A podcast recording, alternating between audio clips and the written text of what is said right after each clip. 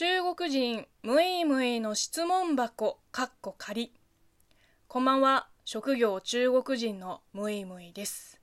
今日はですねあのこの前紹介しきれなかった、えー、テーマメール。私が中国に興味を持ったきっかけを、えー、引き続き紹介したいなと思います。え、まずはこちら。ラジオネーム北ムーさんが中国に興味を持ったきっかけです。とある日本人開発者の心をつかんだ中国人。ある時私が開発した製品を中国企業の方々に紹介する機会がありました。私の説明中にはリアクションもなく話しながら不愛想な人たちだなぁなんて思っていました。しかし製品を渡した途端みんなが一斉に手に取ってみたがり口々に「この発想は素晴らしい。あなたが設計したのか見事だ」と笑顔を見せながら惜しみもなく私のことを褒めてくれました。純粋に躍動する彼らの感情に触れて私は彼らのことをなんて愛おしい人たちなんだと思ったのです。中国メーカーとは何度か関わってきましたが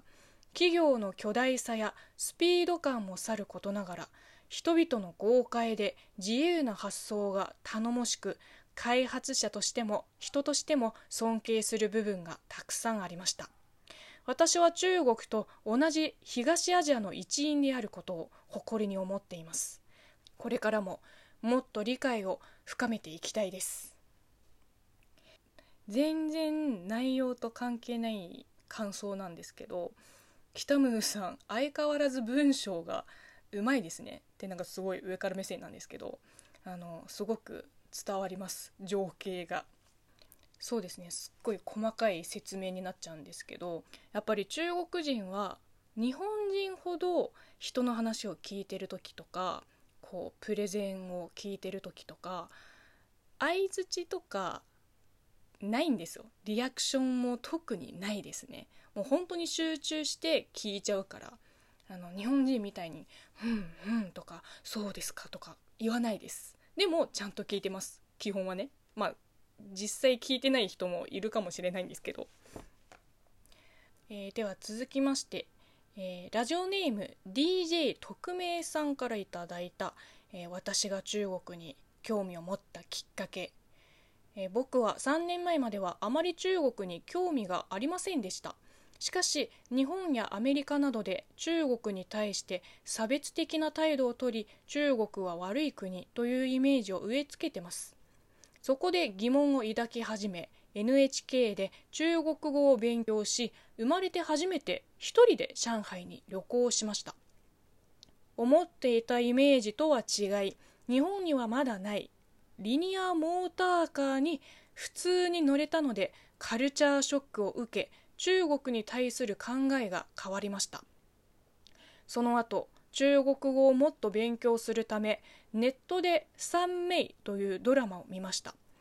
めっちゃ感動しました。上海と北京には妻と2人で旅行し1人でハルビンに5日間旅行しました。これからもっと四川などにも行こうと思った矢先コロナで行けなくなりました。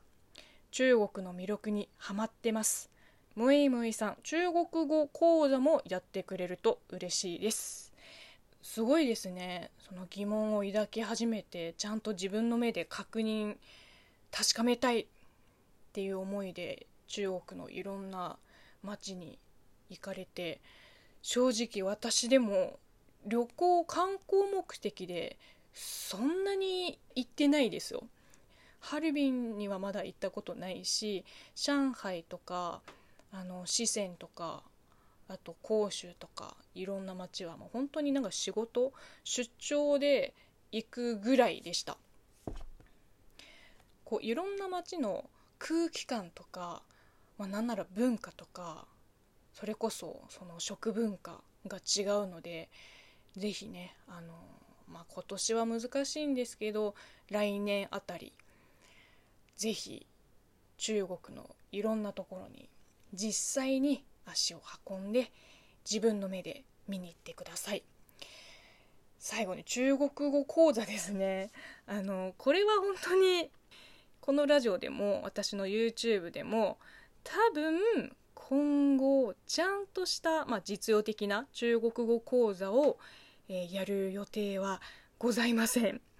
あの 本当に申し訳ないんですけどやっぱりね私には中国語を教えるスキルがないのでちゃんとできないことはあんまりやりたくないというか、まあ、そもそも中国語を教えるっていうこと自体にあんまりなんだろうあの想像してみたらあんまり楽しめないかもしれないと思って、まあ、自分が楽しめないことは、えー、無理にやらないタイプなので。中国語講座は、まあ、できないんですけど、えー、その代わりにこのラジオでは文化の違いとか、えー、語学勉強のアドバイスとかあとはですね人生相談恋愛相談も受け付けます。だってね母国語として喋れるかどうかとそれをちゃんと教えられるかどうかというのはあの別ですから全然関係ないので。なので私は自分ができることを精一杯頑張ります。次のテーマはまた追って発表します。では今日はここまでです。またお会いしましょう。バイバイ。